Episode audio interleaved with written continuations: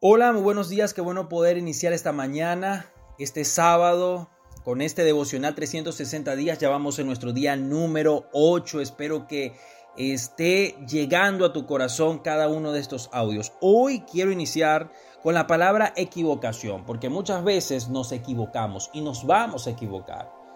Y quizás tú estás en este momento y dijiste, sí, me equivoqué, te equivocaste. Supongamos que te equivocaste. Y ante esa equivocación ya no vale recoger las palabras que dijiste al viento, lo que dijiste, lo que hiciste, ya no tiene retorno. Quizás eso que es lo que más te duele, el remordimiento de tu corazón. Saber que te equivocaste. Pero ¿qué? A todos nos pasa. Somos errantes, somos humanos.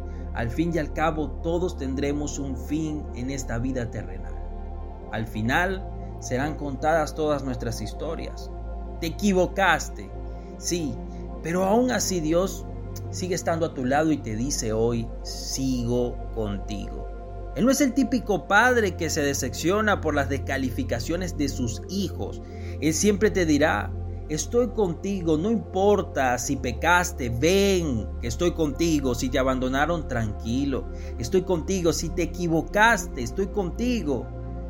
Si creíste más en el hombre y te defraudaron, tranquilo, estoy contigo. Si pasas por el valle de sombra y de muerte, no importa, estoy contigo. Si pasas por un momento más difícil, estoy contigo. Si estás en el desierto desolado, estoy contigo. Y por la noche fría, sigo estando contigo. Aunque te falten herramientas para vencer a tus gigantes, estaré contigo y una simple piedra será tu arma letal. Aunque no sepas usar la espada, aunque te lancen al foso de los leones, estoy contigo, o al horno de fuego, no te abandonaré. Sí, aunque te toque mover un molino y ciego por tus propias decisiones, si me invocas, yo estaré contigo, aunque tu matrimonio fracase y todo lo intentes. Yo te amo más que cualquier otra cosa en el mundo y estoy y siempre estaré contigo. Aunque David pasó por el valle oscuro, Moisés por el desierto, Daniel en el foso de los leones, Sansón cayó en manos de los filisteos,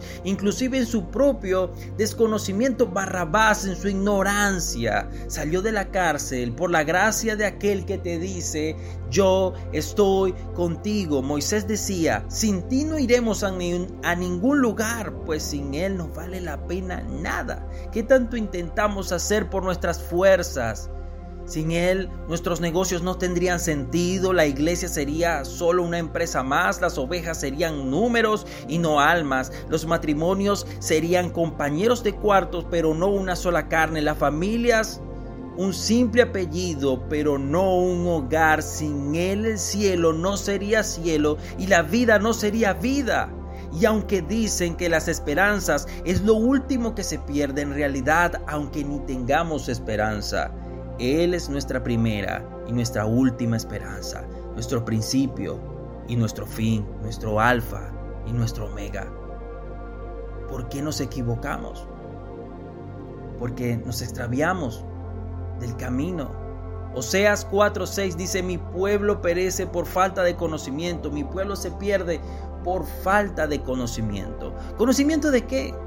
Falta de conocimiento es aquello por lo cual caemos. Por la falta de conocimiento cometemos miles y miles de errores, pero ¿de qué tipo de conocimiento se está hablando? ¿Será que es de ciencia? ¿Será que es de estudios psicológicos? ¿Será que es de coaching, de medicina, de oratoria, de inteligencia emocional? Nada de eso. Jesús le habla a aquellos que ya tenían una fe y conocían ciertas cosas.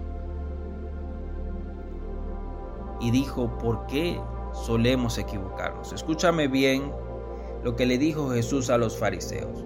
Jesús les contestó, ustedes andan equivocados porque desconocen las escrituras y el poder de Dios. Dos cosas, desconocer las escrituras y desconocer el poder de Dios. Porque en la vida siempre va a haber momentos donde necesitarás ser guiado por las escrituras, pero necesitarás el poder de Dios para atravesar el valle. El no conocer el poder de Dios te llevará a no creer que lo imposible es posible, a rendirte, a flaquear, porque no conocer el poder de Dios es creer en el diagnóstico, Porque no conocer en el poder de Dios es estancarse y no volverlo a intentar. Porque no conocer el poder de Dios que eh, eh, es entender que Él es más poderoso que cualquier circunstancia.